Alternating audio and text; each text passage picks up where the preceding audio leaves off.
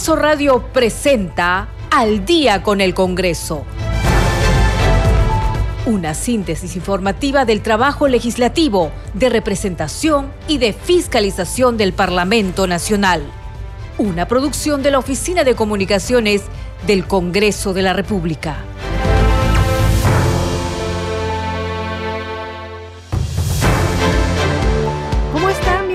Programa Al Día con el Congreso. Les saluda Danitza Palomino. Estas son las principales noticias del Parlamento Nacional. La Comisión de Relaciones Exteriores aprobó por unanimidad solicitar a la Cancillería que emita un pronunciamiento de solidaridad por las víctimas que viene dejando la guerra en el Medio Oriente y un llamado a la paz entre los pueblos de Palestina e Israel que viven horas de terror y angustia.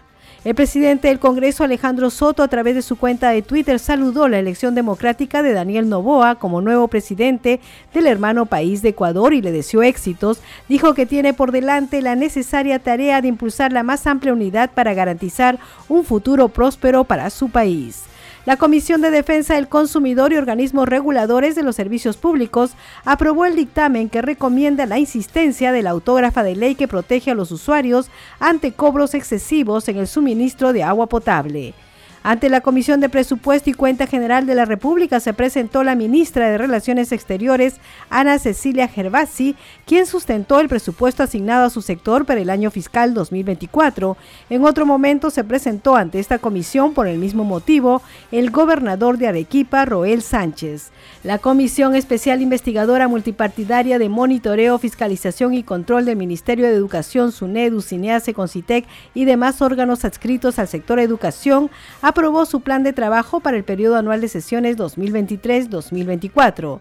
La Comisión de Ética aprobó por unanimidad la denuncia de oficio contra la congresista Roselía Muruz Dulanto por presunta vulneración a la ética parlamentaria.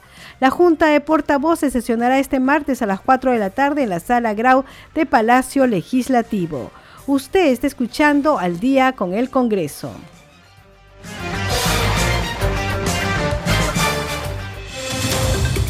¿Cómo está? Bienvenidos al programa Al Día con el Congreso. Estamos en un nuevo horario, 10 de la noche. Agradecemos a todos ustedes que están con nosotros. Algunos recién nos encuentran en este horario, así que bienvenidos al programa. Nosotros en la siguiente hora le vamos a informar de todo lo que ha ocurrido en el Congreso de la República, tal como hemos podido dar cuenta en los titulares. Vamos con la primera noticia. La Comisión de Relaciones Exteriores que preside el congresista Alejandro Aguinaga aprobó por unanimidad solicitar a la Cancillería que emite un pronunciamiento de solidaridad por las víctimas que viene dejando la guerra en el Medio Oriente y un llamado a la paz entre los pueblos de Palestina e Israel que viven horas de terror y angustia, la decisión se adoptó a solicitud de la parlamentaria Silvana Robles durante la sexta sesión ordinaria de ese grupo de trabajo. Robles Araujo señaló que lo que está pasando entre ambos países es desproporcional e inhumano y va contra los principios del derecho internacional que muchos estados de Occidente defiende. Vamos a escuchar parte de la sesión solicitar a la Cancillería emitir un pronunciamiento mm, de solidaridad con el pueblo judío y del pueblo palestino que son víctimas de la violencia criminal de este movimiento terrorista Hamas y del gobierno sionista del Estado de Israel. La respuesta, presidente, totalmente desproporcional e inhumana del gobierno israelí definitivamente va en contra de los principios del derecho internacional que muchos estados de Occidente defienden y que hoy lamentablemente callan frente a las atrocidades que estamos contemplando. Estos crímenes, presidente, de lesa humanidad cometidos por un Estado merecen la condena de nuestra Cancillería y de la comunidad internacional. Concedemos el uso de la palabra al congresista Williams. El pedido de la congresista entiendo que tiene dos, dos, partes. La primera de ellas me parece que es correcto, por lo que este, ella está pidiendo que, de, que invoque la paz, no tanto para, para Hamas, que está haciendo uso de palestinos de alguna forma, y para el Estado de Israel por los ataques que están habiendo. Pero la segunda parte, momento en que se refiere a, las formas, cómo podría actuar específicamente uno de ellos, creo que eso de alguna forma lo pongo a consideración, ya sería una injerencia ¿no? que probablemente no sea adecuada para nosotros y también en relación a lo que piensa respecto a relaciones exteriores de, de Perú. Congresista Robles, en cuanto a la invocación a la paz, vamos a proceder a votar. El otro, la otra parte de su pedido consideramos que es injerencia que está fuera de los alcances de la comisión. Al voto, el pedido de la congresista Robles respecto al pronunciamiento de parte de Cancillería. Señor presidente, el pronunciamiento por la paz ha sido aprobado por unanimidad con 15 votos a favor, 0 votos en contra, 0 votos en abstención. Ha sido votado por unanimidad. Seguimos aquí en Al día con el Congreso y ante la Comisión de Relaciones Exteriores, el congresista Jorge Montoya sustentó un proyecto de ley que propone que el Estado peruano denuncie la Convención Interamericana de Derechos Humanos. Vamos a escuchar. El proyecto de ley de denuncia a la Comisión Americana de Derechos Humanos, desde la bancada parlamentaria de Renovación Popular, hemos, hemos presentado el proyecto 5216 diagonal 2022R que tiene como objeto la denuncia de la Convención Americana de Derechos Humanos ratificada por el Perú el 28 de julio de 1978. Este proyecto de ley tiene como finalidad salvaguardar la soberanía e independencia del Estado peruano en cumplimiento del artículo 43 de la Constitución Política. Asimismo, se reconoce la potestad presidencial contenida en el tercer párrafo del artículo 57 de la Carta Política vigente. En esta medida, el proyecto de ley establece en su artículo 3 que el presidente de la República, en un plazo de 30 días calendario contado desde el día siguiente de la, publicación, de la publicación de esta ley, presenta ante el Congreso de la República el instrumento de denuncia de la Comisión Americana de Derechos Humanos para su aprobación por el Congreso de la República, de conformidad con lo dispuesto en la Constitución. En caso que el presidente de la República desestime la denuncia de la Convención Americana de Derechos Humanos, remite al Congreso de la República un informe sobre las razones que le asisten para considerar que es inoportuna e inconveniente la denuncia de la Convención Americana de Derechos Humanos. Este proceso de denuncia del tratado se realizará por el Congreso con las formalidades de una reforma constitucional. Por ello, se establece que la denuncia de la Convención Americana de Derechos Humanos se somete a votación para su aprobación o rechazo en la segunda legislatura ordinaria subsiguiente a la presentación efectuada por el presidente de la República. Respecto a la vigencia de esta norma, se establece que rige al día siguiente de su publicación en el Diario Oficial Peruano. Debemos señalar que comprendemos la trascendencia y magnitud de la denuncia de un tratado como es la Convención Americana de Derechos Humanos. Sin embargo, estamos convencidos que es lo más oportuno y necesario en los actuales momentos del desarrollo nacional. Todos los fallos, visitas, informes y recomendaciones del Sistema Interamericano de Derechos Humanos han resultado contrarios a los intereses nacionales por estar totalmente cegados ideológica y políticamente están penetrados por posiciones políticas de izquierda, lo que contamina el sistema interamericano de, de protección de los derechos humanos. Esta iniciativa legislativa es totalmente constitucional, ya que no obliga al presidente de la República a la denuncia del tratado, únicamente establece la obligación presidencial de fijar una posición al respecto ante el Congreso de la República en los plazos contenidos en la ley. Bien, seguimos acá en el día con el Congreso y ya tratando temas que tienen que ver con lo que ha pasado en otros países. El presidente del Congreso, Alejandro Soto, a través de su cuenta de Twitter, saludó la elección democrática de Daniel Novoa como nuevo presidente del hermano país de Ecuador. Le deseó éxitos, dijo que tiene por delante la necesaria tarea de impulsar la más amplia unidad para garantizar un futuro próspero para su país. Hay que decir que son varios los congresistas que han utilizado las redes sociales para saludar la elección de Daniel Novoa. Vamos con otras noticias. Ante la Comisión de Presupuesto, la ministra de Relaciones Exteriores, Ana Cecilia Gervasi, sustentó el pliego de su sector para el año fiscal 2024. Informó que los recursos de su sector están destinados a financiar, entre otros proyectos, la construcción de una nueva estación científica del Perú en la Antártida. Escuchemos parte de la sesión. El sector está compuesto por dos pliegos el Ministerio de Relaciones Exteriores, que concentra el 98.5% del presupuesto, y la Agencia Peruana de Cooperación Internacional, APSI, que recibe el 1.5%.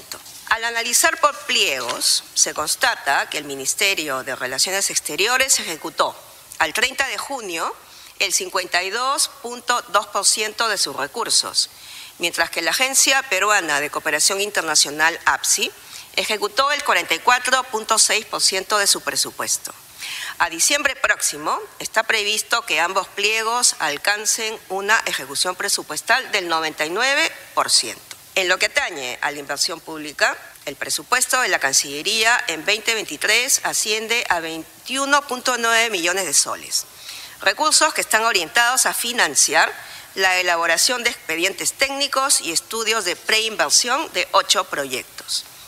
Cuatro de ellos se encuentran en etapa de formulación del expediente técnico y corresponden a la construcción de dos centros de atención en frontera, ubicados en los distritos de Santa Rosa, Loreto e Iñapari, Madre de Dios, así como la adecuación de la sede central de Cancillería a las normas de INDECI y a la implementación de un nuevo inmueble destinado a ofrecer a la ciudadanía el servicio de legalización y apostillado de documentos. Otros tres proyectos están en fase de preinversión y comprenden la construcción de una nueva estación científica del Perú en la Antártida. Aspiramos a que el Perú cuente con una base moderna que asegure nuestro rol gravitante en el continente blanco y que brinde además las condiciones necesarias a nuestros científicos para la elaboración de investigaciones con impacto significativo en biotecnología, cambio climático y otros campos del conocimiento. En el año 2024, el sector Relaciones Exteriores recibirá como presupuesto institucional de apertura 1.122 millones de soles. De este monto, el 98.8% corresponde a la Cancillería, es decir, 1.108 millones de soles, mientras que el 1.2% restante, es decir, 14 millones de soles, será para APSI. Seguimos aquí en el día con el Congreso y la titular de la Cancillería, Ana Gervasi, durante la presentación del presupuesto para el año fiscal 2024, indicó que se llevarán a cabo mejoras en los consulados con el objetivo de brindar una atención de mayor calidad a los más de 3 millones de conciudadanos que residen en el extranjero. Entre las medidas propuestas incluye la emisión de pasaportes y DNI electrónicos en la red de oficinas consulares. Vamos a escucharla. Señor presidente, en el ámbito consular continuaremos acercándonos y brindando protección y servicios de calidad a nuestros más de 3 millones de connacionales que residen en el exterior. Ello a partir de un uso intensivo y eficiente de las nuevas tecnologías de la información y de las comunicaciones y por medio de la revisión permanente de nuestros procedimientos con un enfoque inclusivo. Hemos suscrito convenios con la SUNARP y con Migraciones que abonarán a este objetivo al permitir la interoperabilidad y digitalización de documentos notariales tramitados en los consulados peruanos, disminuyendo plazos y costos. De igual modo, hemos adoptado urgentes y efectivas medidas que han resuelto la demanda acumulada de pasaportes de nuestros connacionales en el exterior. Lo que se sostendrá en 2024 con los recursos considerados para este año. Adicionalmente, se ofrecerá el servicio de emisión de DNI electrónico en nuestra red de 115 oficinas consulares en el mundo. Estamos también abocados a atender la alta demanda de servicios consulares por parte de nuestros connacionales. Para ello se ha dispuesto la próxima apertura de consulados generales en las ciudades estadounidenses de Phoenix, Salt Lake City y Seattle. Aunado a ello, hemos inaugurado un nuevo local para la mejor atención del público que acude a nuestra sede central a realizar trámites de legalización y apostillado eh, de documentos en el centro de Lima. Seguimos aquí en el día con el Congreso y en otro momento en la Comisión de Presupuesto se escuchó a Roel Sánchez Sánchez, gobernador regional de Arequipa, quien también sustentó el presupuesto asignado para el próximo año fiscal. Es de mucha importancia priorizar una ley específica que permita a los gobernadores regionales, conjuntamente con el Ministerio, a intervenir de manera rápida y concluir estas obras paralizadas. Finalmente expresó su preocupación ante los legisladores frente a la rebaja presupuestal que se está teniendo para el 2024 en el sector salud y educación. Vamos con otras noticias, esta vez con la Comisión de Defensa del Consumidor. Con nueve votos a favor y dos abstenciones, la Comisión de Defensa del Consumidor y organismos reguladores de los servicios públicos, presidida por el congresista Wilson Soto, aprobó el dictamen que recomienda la insistencia de la autógrafa de ley que protege a los usuarios ante cobros excesivos en el suministro de agua potable. La propuesta, que había sido observada por el Poder Ejecutivo plantea que ante la existencia de lecturas atípicas donde no se revele la existencia de fugas, los usuarios tendrán el derecho de obtener nuevas facturaciones conforme al promedio histórico de consumos durante el periodo de 12 meses. Durante la sustentación, Soto Palacios detalló que la Superintendencia Nacional de Servicios de Saneamiento, SUNAS, deberá de adecuar el reglamento de la calidad de la prestación de los servicios de saneamiento en un plazo de 60 días calendario a partir de la publicación de la norma. Vamos a escuchar parte de la sesión. Autógrafa de ley tiene como objeto proteger a los usuarios ante los cobros excesivos como consecuencia de lecturas atípicas por los servicios de abastecimiento de agua potable y alcantarillado, alcantarillado, modificando el artículo 47 del decreto legislativo 1280, decreto legislativo que aprueba la ley marco de la gestión y prestación de los servicios de saneamiento reconociendo al usuario de los servicios de agua potable el derecho de obtener nuevas facturaciones conforme el promedio histórico de consumos. Ante la existencia de lecturas atípicas donde no se revela la existencia de fugas, los usuarios sin límite de las eventualidades que pudieran presentarse durante el periodo de 12 meses. La autógrafa contiene una disposición complementaria final referida al plazo de 60 días calendarios para la adecuación del reglamento por parte de la Superintendencia Nacional de Servicios de Saneamiento, SUNAS. La observación señala tres observaciones concretas. Primero, la SUNAS, a través del Reglamento de Calidad de, la Prestación de Servicios de Saneamiento, resolución del Consejo Directivo número 011-2007 SUNAS CD, ya habría regulado la problemática. Sobre el particular, es preciso señalar sobre la primacía legislativa o normas de rango de ley su importancia de incorporación y redacción, en este caso en protección a los usuarios, no es suficiente a través de un reglamento. Dicho esto, se define que la ley emite regulaciones de carácter general, mientras que un reglamento establece y define las normas de manera concreta de la forma en que se materializará el precepto legal contenido en la ley. Yeah. Seguimos aquí en Al día con el Congreso y en ceremonia especial organizada por la congresista Kira Alcarraz, la Comisión de Inclusión Social y Personas con Discapacidad reconoció de manera especial a diversas organizaciones sociales por sus constantes aportes a la sociedad como en los deportes, cultura, educación, salud y trabajo, entre otros espacios sociales. La parlamentaria quien preside dicha comisión saludó y destacó la contribución cotidiana de las personas con discapacidad en la búsqueda de un Perú más inclusivo y solidario Refirió la necesidad de mejorar los sistemas de protección social integral que debería pasar gradualmente de estrategias focalizadas a una atención universal e inclusiva para todas y todos los ciudadanos. Vamos con un informe. Bailaron marinera norteña y hasta se animaron a realizar una escena teatral del Chavo del Ocho. Mucha alegría, Congreso de la República conmemoró este lunes 16 de octubre el Día Nacional de la Persona con Discapacidad, un evento en el que también hubo mensajes positivos y el anuncio de leyes que favorecerán a esta población. No solamente es el Día de la Discapacidad, sino que un poco lo que estamos haciendo por ellos, ¿no?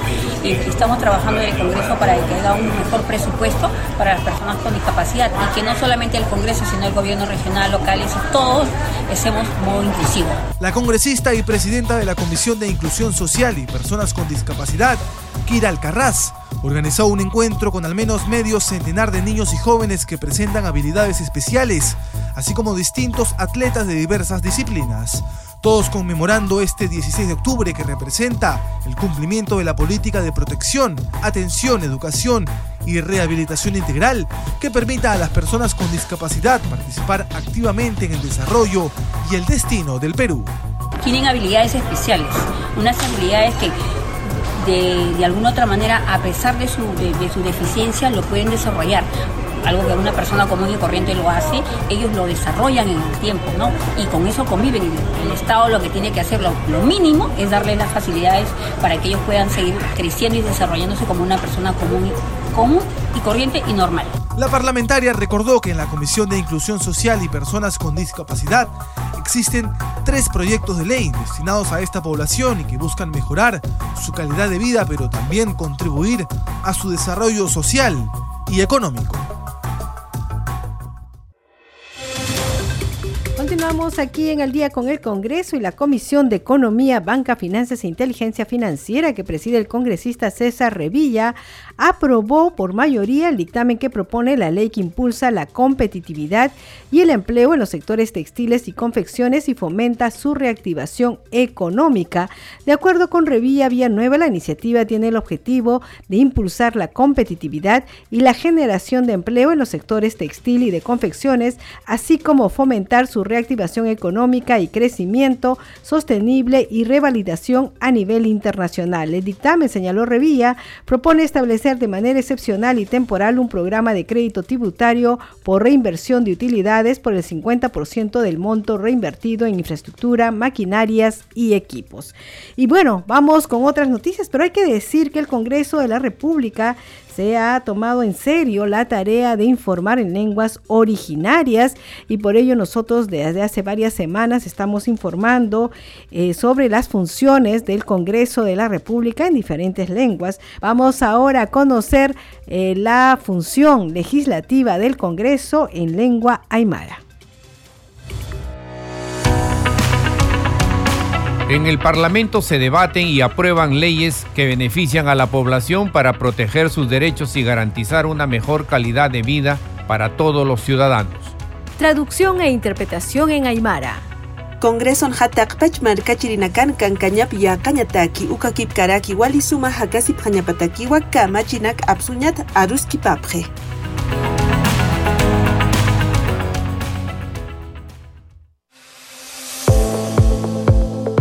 Congreso en redes. Bien, a esta hora vamos a tener información con nuestro compañero Víctor Incio. Adelante, Víctor. Buenas noches, Danixa. Vamos a informar sobre las publicaciones en redes sociales. Iniciamos con la cuenta del presidente del Congreso, Alejandro Soto Reyes, quien publica lo siguiente. Saludo la elección democrática de Daniel Novoa como nuevo presidente del hermano país del Ecuador tiene por delante la necesaria tarea de impulsar la más amplia unidad para garantizar un futuro próspero para su país. Éxitos en su gestión, presidente. Sobre el mismo tema de las elecciones en Ecuador, la bancada Avanza País publica que los congresistas de la bancada, Norma Yarrón y Alejandro Cabero, participaron como observadores internacionales y garantes de la segunda vuelta de las elecciones presidenciales de Ecuador. Vamos ahora con la cuenta de la Comisión de Relaciones Exteriores, que informa lo siguiente a través de su cuenta de Twitter. Al inicio de la sexta sesión ordinaria, la Comisión de Relaciones Exteriores se pronunció por unanimidad para hacer una invocación por la paz entre los actores de la cruenta guerra que no cesa en el Medio Oriente. Finalmente, vamos con la cuenta oficial del Congreso de la República, señala lo siguiente en la Comisión de Defensa del Consumidor se aprobó el dictamen que recomienda la insistencia de la ley que protege a los usuarios ante cobros excesivos en el suministro de agua potable. Bien, Anixa, estas son algunas de las publicaciones en redes sociales. Adelante con usted en estudios. Muchas gracias, Víctor Incio. Y ahora vamos a ir con nuestra secuencia. En esta secuencia nosotros damos cuenta de las leyes que se han generado en el Congreso de la República. Es nuestra secuencia Leyes para ti.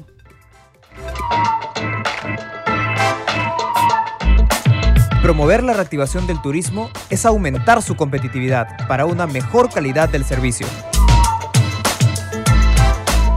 Inscríbete ya en el Directorio Nacional de Prestadores de Servicios Turísticos Calificados para poder acceder a esta ley.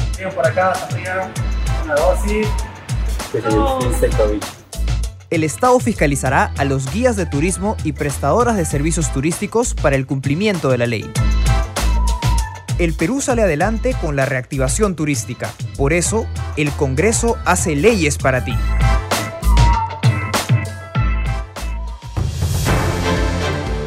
Esta hora de la noche hacemos una pausa y regresamos en breve con más información aquí en Al día con el Congreso.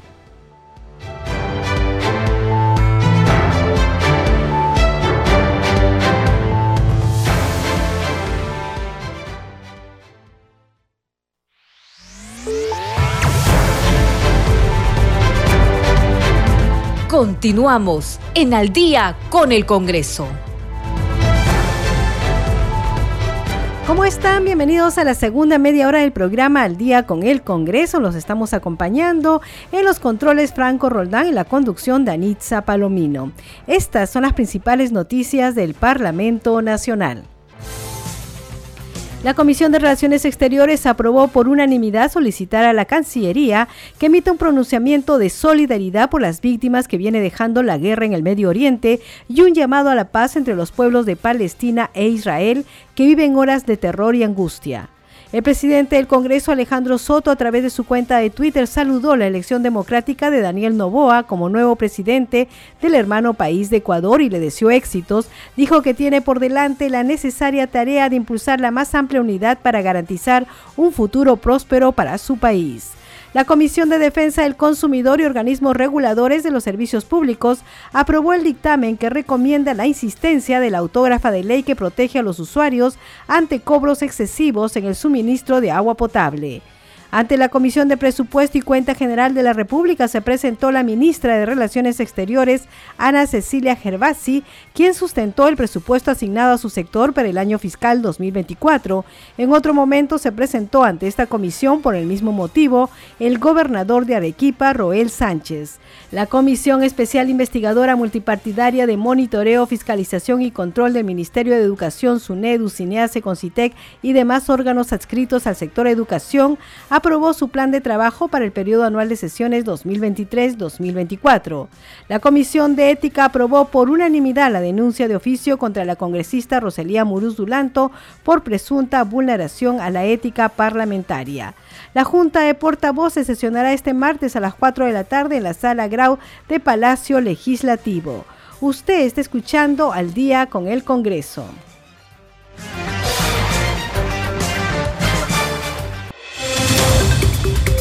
Y vamos con el desarrollo de las noticias. Parlamentarios de diversas bancadas solicitaron al Poder Ejecutivo mayor apoyo y presupuesto para realizar en mejores condiciones los procesos de ciencia nuclear, innovación y tecnología que el país necesita para lograr su desarrollo. La solicitud en mención fue dada a conocer durante la sesión de la Comisión de Ciencia, Innovación y Tecnología que preside el legislador Carlos Ceballos, donde se presentaron funcionarios del Instituto Peruano de Energía Nuclear IPEN y de la Universidad Nacional de Ingeniería UNI. El congresista Luis Camiche Morante resaltó la importancia del uso de la ciencia y la tecnología para el desarrollo del país, solicitando más apoyo y presupuesto para el IPEN. Su colega Flores Ancachi también resaltó los aportes de la energía nuclear y eléctrica que permitan avances en múltiples espacios de la sociedad. También solicitó al MEF dar más presupuesto a dicha institución. En tanto, el titular de la comisión, Carlos Ceballos, refirió la necesidad de apoyar presupuestalmente al IPEN y solicitó tomar en cuenta el cambio climático y los temas de contaminación, así como impulsar las capacidades y desarrollo de la investigación en nuestro país para ponerlo al servicio de la sociedad en sus diversas vertientes. Vamos a escuchar la entrevista que le hicieron nuestro compañero Víctor Incio al presidente de esta comisión, Carlos Ceballos. Bueno, hoy día ha sido una comisión importante para nosotros como todas pero esta hemos tenido pues la visita de IPEN, el doctor Mayor Poma, quien es el jefe del Instituto Peruano de Energía Nuclear, quienes ha venido a traernos eh, eh, los avances que viene teniendo esta institución y qué está generando al desarrollo y a la realidad peruana. ¿no? Hemos visto que desde la energía nuclear se puede hacer muchas cosas. Es, es una investigación transversal que se viene haciendo. Se está trabajando en salud, se está trabajando en agricultura, se está trabajando también en el tema de seguridad alimentaria. Y hay mucho que se puede hacer, como bien lo ha dicho, y es importante que darla a conocer, porque si no conocemos lo que venimos haciendo, poco o nada podemos seguir apoyando o contribuyendo.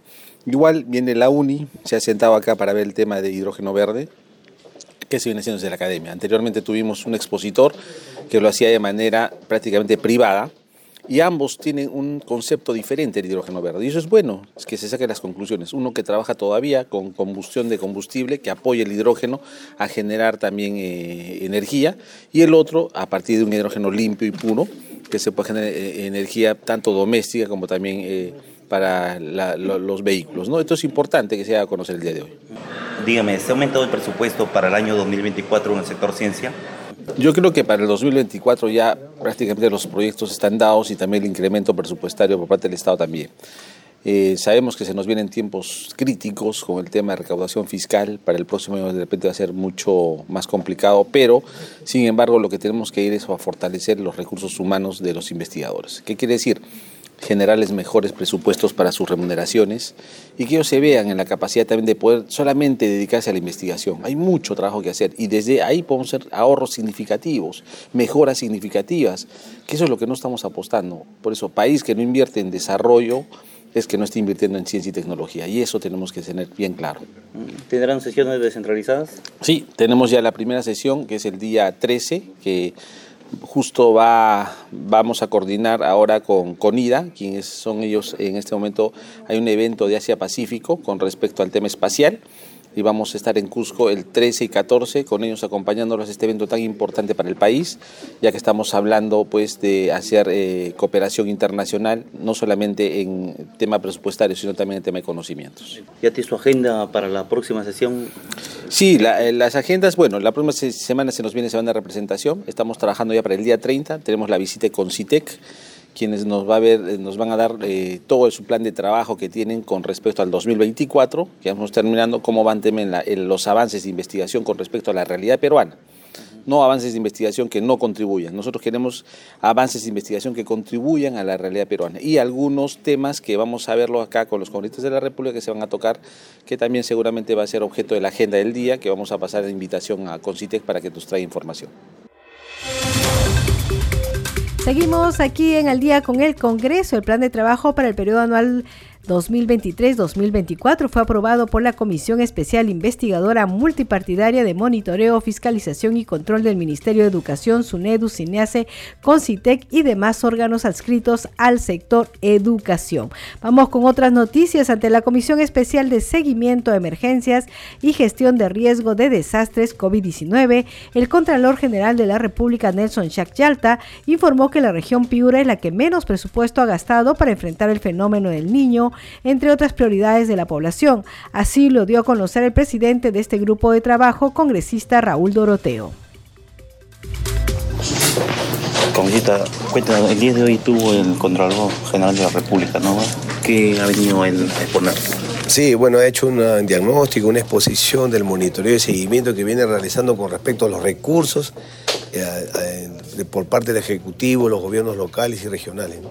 Es preocupante porque ahí están los recursos y aún solamente están comprometidos hasta el 37% en algunos eh, ministerios, otros están en el promedio del 51%, pero que nos quedan ya, tenemos encima ya el impacto del fenómeno del niño y esperemos pues que sean bien utilizados. Y esa es la gran preocupación que nos ha dejado el Contralor hoy día y ante esta situación, ¿qué, decisión se puede tomar?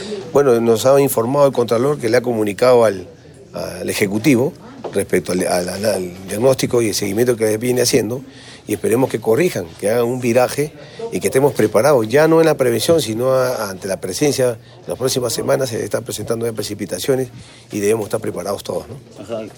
Eh, ¿Ha dicho cuál es la, de todas las regiones, cuál es la que menos ha hecho gasto? Sí, la, región Piura es, la que presenta mayor problemas actualmente, ¿no? En los diferentes estamentos de gobiernos locales, regionales, ¿no? Los hospitales están en precariedad, estamos en situación difícil, esperemos que, se tome ya inmediatamente presencia del Estado, ¿no? Eh, eh, por parte del Ejecutivo, ¿qué, nosotros, eh, claro, vamos a recibir la información ya formalmente, vamos a convocar al, Premier en los próximos días. La comisión va a evaluar los integrantes para poder ellos indicarnos cuáles son las acciones inmediatas que se tienen por ejecutar ya ante la presencia del fenómeno niño. ¿Ya tiene previsto tu agenda para la próxima sesión? Eh, hoy ya tenemos levantado el acta, esperemos reunirnos con el equipo técnico y ya hacer la siguiente presentación, la notificación para que se hagan el día próximo lunes. Eh, dígame, ¿van a tener ustedes sesiones descentralizadas? Sí, el próximo lunes ya hemos aprobado hoy día la sesión de justamente en la región Piura, ¿no? Para estar in situ, lo has hecho, nosotros creemos que los congresistas debemos estar cerca y vamos a invitar a las otras autoridades para que estén presentes.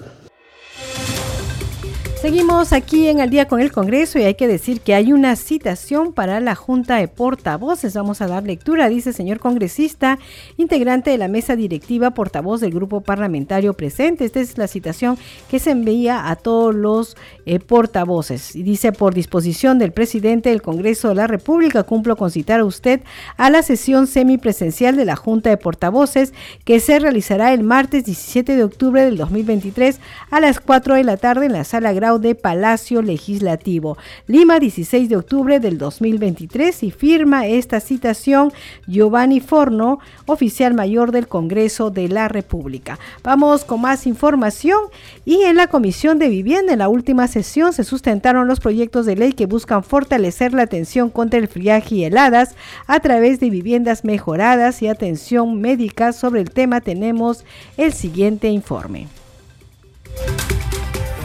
Para mitigar los efectos del friaje y heladas en la población de diversas zonas del país, el congresista Waldemar Cerrón Rojas plantea el proyecto de ley que propone fortalecer la atención de esta problemática a través de viviendas mejoradas y atención médica. El legislador de Perú Libre advirtió que los casos de neumonía en niños menores de 5 años van en aumento. Fue en la Comisión de Vivienda que preside la legisladora María Agüero. Hasta la semana 5 del presente año se han notificado 1.215 episodios de neumonía en menores de 5 años en el país. Además, se han reportado 12 muertes por neumonía.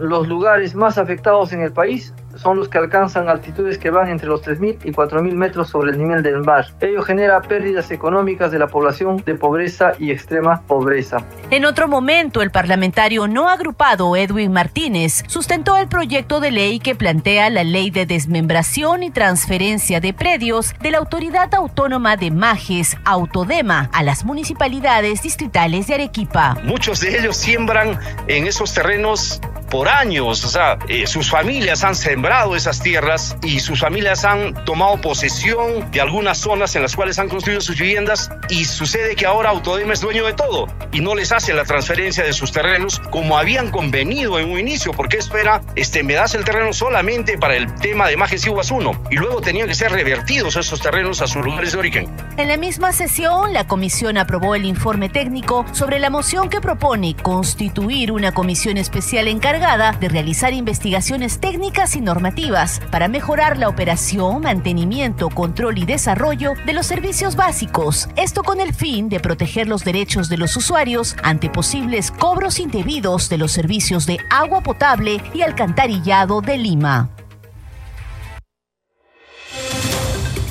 Seguimos aquí en el día con el Congreso y el cáncer es considerado uno de los principales problemas de la salud pública. Una de las dificultades más frecuentes que tienen las personas que padecen esta enfermedad es el elevado costo del tratamiento. Por eso el Parlamento dio un paso importante para solucionar esta problemática y aprobó la Ley 31870 publicada hace unos días en el Diario Oficial El Peruano. El principal aporte de esta norma es garantizar la atención y la cobertura universal y gratuita de los servicios de salud para todos los pacientes oncológicos.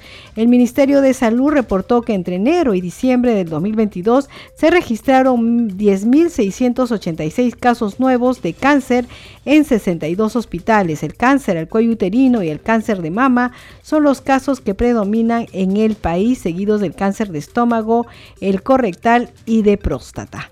Bien, vamos con más información aquí en Al día con el Congreso y esta vez vamos a hablar sobre el trabajo de la Comisión de Transportes. En esta comisión se presentó el Superintendente de Transporte Terrestre de Personas y Carga y Mercancías Sutran, William Rodríguez Landeo. El funcionario informó sobre los sucesos ocurridos en la carretera Cusco-Bancay, donde sujetos incendiaron un vehículo de esta institución en represalia por el operativo y lamentablemente un inspector murió quemado. Vamos a escuchar parte de la sesión. Congresista Luis Ángel Aragón. Eh, primero que el superintendente nos pueda explicar eh, cuál es el nivel de coordinación que existe entre la Policía Nacional del Perú y la SUTRAN eh, cuando se realizan este, diferentes diligencias pues, de intervención. Eh, en esta oportunidad, pregunto, ¿no se consideró necesaria la presencia de la Policía Nacional, ¿no? y, que debe incluir también eh, un resguardo policial respecto al retorno de los trabajadores a su centro laboral.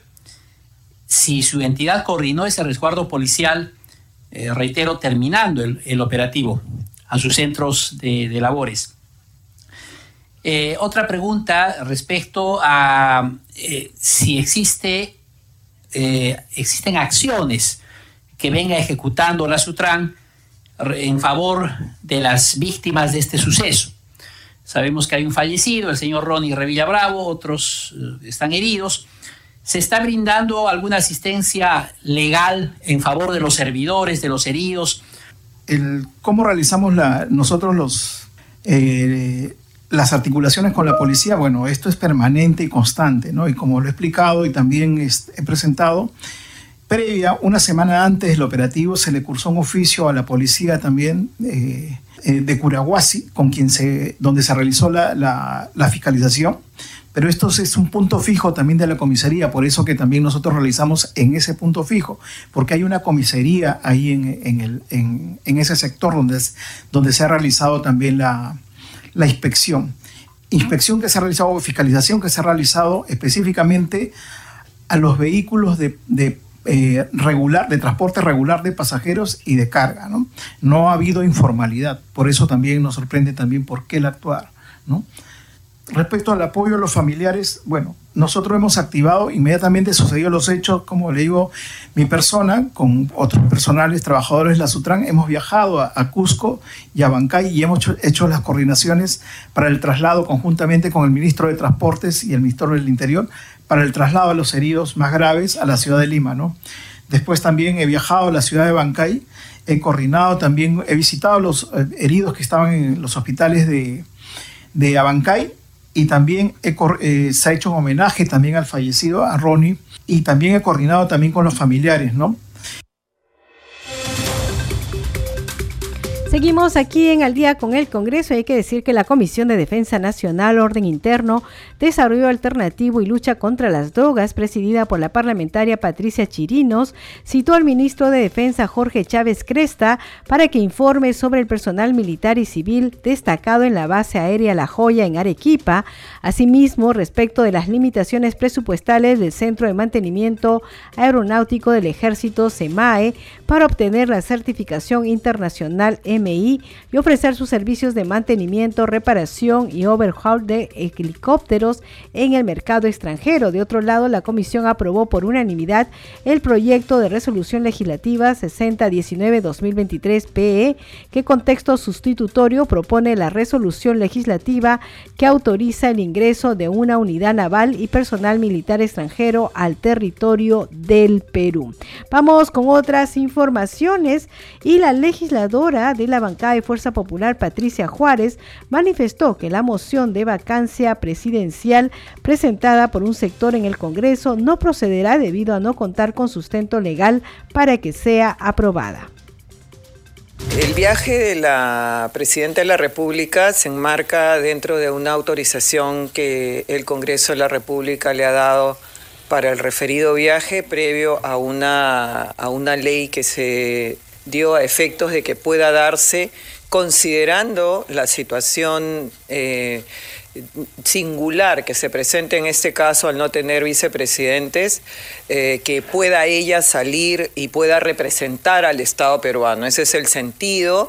Eh, durante, hay que un poco analizar el contexto, ¿no? Durante el tiempo en el que se dio, efectivamente había un ataque masivo de parte de, muchos eh, países que inclusive en un momento no reconocían la sucesión presidencial y entonces la idea siempre ha sido que vaya la señora Boluarte a representar al país como corresponde, eh, que es el papel de un jefe de Estado. ¿no? Así que nada, esto se enmarca absolutamente dentro de lo que señala la Constitución y dentro de lo que la ley del Congreso ha dado y el permiso que se ha dado. Bueno, la moción de vacancia creo que va a ser rechazada absolutamente porque no tiene ningún sustento legal. O sea, sí, yo entiendo de que es una posición política que se da y que, bueno, se aprovecha políticamente eh, en el sentido de que, bueno, salió de viaje, vamos a levantar este tema. Pero la verdad es que desde el punto de vista estrictamente legal creo que no tiene ningún asidero. Vamos con más información aquí en el día con el Congreso. Hay que decir que mañana sesiona la Comisión de Presupuesto. Ustedes saben que todo este mes se tienen que sustentar el pliego presupuestal para el año fiscal 2024. Esto tienen que venir todos los representantes de los ministerios y entidades públicas. Bueno, hay que decir quiénes vienen mañana. Esto será mañana a las 9 en el hemiciclo Raúl Porras Barnechea. Sesionará esta Comisión de Presupuesto y está previsto que se presente Oscar Electo Vera Gargure titular del Ministerio de Energía y Minas, para sustentar el presupuesto asignado a su sector para el año fiscal 2024. También está prevista la eh, presentación del señor Rafael López Aliaga, titular del pliego 465, Municipalidad Metropolitana de Lima, para sustentar el presupuesto asignado a su pliego para el año fiscal 2024. Y también se presentará el gobernador Gilmer Wilson Horna, titular del pliego 440, Gobierno Regional del Departamento de Amazonas, para sustentar el presupuesto asignado a su pliego para el año fiscal 2024. Por supuesto, nosotros mañana a las 10 de la noche en este informativo al día con el Congreso estaremos dando cuenta de lo más importante que ellos han señalado en esta presentación ante la Comisión de Presupuesto. Y vamos con otras noticias. La Comisión de Ética aprobó por unanimidad la denuncia de oficio contra la congresista Roselía Muruz Dulanto por presunta vulneración a la ética parlamentaria. Vamos a escuchar parte de la sesión.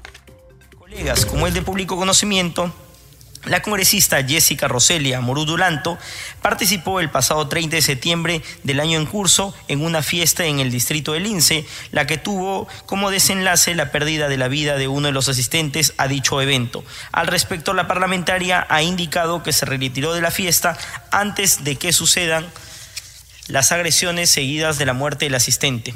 Como consecuencia de este suceso se, se, desprende lo siguiente. Primero, que, se que habría sido la congresista Amurudulanto quien eh, organizó la, fiesta de, la presunta fiesta de cumpleaños del excongresista de la República, Paul García Oviedo. Sin embargo, ella ha negado haberlo organizado, habiendo declarado que fue una invitada más. Esta versión habría sido desmentida por una tercera persona. De igual modo, el último fin de semana, diversos medios de comunicación han exhibido declaraciones ante la Fiscalía de una ex trabajadora de la congresista, quien señaló que la congresista habría estado encargada de la organización de la fiesta en mención. Segundo, se ha indicado que existen personas del entorno del excongresista Paul García que habrían sido contratadas para cubrir diversos puestos en el Congreso de la República desde que la congresista Amurú Dulanto asumió la tercera vicepresidencia. Consultada la parlamentaria al respecto, ha negado que ella haya tenido injerencia en dichas contrataciones. No obstante, en las declaraciones ante la Fiscalía de una ex trabajadora de la congresista difundida recientemente en medios de comunicación, también se precisa que el ciudadano García Oviedo tendría influencia en las contrataciones realizadas. De otro lado, se ha indicado que la congresista habría tenido viajes al exterior en fechas que debió cumplir con su semana de representación y que estos viajes los habría realizado con el mencionado señor. Señor. Todos estos hechos requieren que esta comisión realice una indagación a fin de determinar si la congresista habría vulnerado la ética parlamentaria. Por lo señalado, esta presidencia propone denunciar de oficio a la congresista Jessica Roselia Morudulanto por la presunta vulneración de los artículos 1, 2, literal A del artículo 4 del Código de Ética Parlamentario y los literales B, C, D, E, G, J del artículo 3, numerales 4.1, 4.2, 4.3 y 4.4 del artículo 4, literal B del artículo artículo 5, literal B, del artículo 6 del reglamento de Código de Ética Parlamentario. Bien, a esta hora nos vamos con los titulares de cierre. La Comisión de Relaciones Exteriores aprobó por unanimidad solicitar a la Cancillería que emita un pronunciamiento de solidaridad por las víctimas que viene dejando la guerra en el Medio Oriente y un llamado a la paz entre los pueblos de Palestina e Israel que viven horas de terror y angustia. El presidente del Congreso, Alejandro Soto, a través de su cuenta de Twitter, saludó la elección democrática de Daniel Novoa como nuevo presidente del hermano país de Ecuador y le deseó éxitos. Dijo que tiene por delante la necesaria tarea de impulsar la más amplia unidad para garantizar un futuro próspero para su país. La Comisión de Defensa del Consumidor y organismos reguladores de los servicios públicos aprobó el dictamen que recomienda la insistencia de la autógrafa de ley que protege a los usuarios ante cobros excesivos en el suministro de agua potable. Ante la Comisión de Presupuesto y Cuenta General de la República se presentó la ministra de Relaciones Exteriores, Ana Cecilia Gervasi, quien sustentó el presupuesto asignado a su sector para el año fiscal 2024. En otro momento se presentó ante esta comisión por el mismo motivo el gobernador de Arequipa, Roel Sánchez. La Comisión Especial Investigadora Multipartidaria de Monitoreo, Fiscalización y Control del Ministerio de Educación, SUNEDU, CINEACE, CONCITEC y demás órganos adscritos al sector educación aprobó su plan de trabajo para el periodo anual de sesiones 2023-2024. La Comisión de Ética aprobó por unanimidad la denuncia de oficio contra la congresista Roselía Muruz Dulanto por presunta vulneración a la ética parlamentaria. La Junta de Portavoces sesionará este martes a las 4 de la tarde en la Sala Grau de Palacio Legislativo. Usted está escuchando al día con el Congreso. Hemos llegado al final del programa en este nuevo horario de 10 a 11 de la noche. Nosotros los invitamos, por supuesto, a acompañarnos el día de mañana a las 10 de la noche. Ya sabe que lo vamos a informar respecto a todo lo que ocurra en el Parlamento Nacional. Nos despedimos agradeciéndole a nombre de todo el equipo de Congreso Radio y nos hemos acompañado en los controles Franco Roldán, en la conducción Danitza Palomino. Hasta mañana, que tengan muy buenas noches.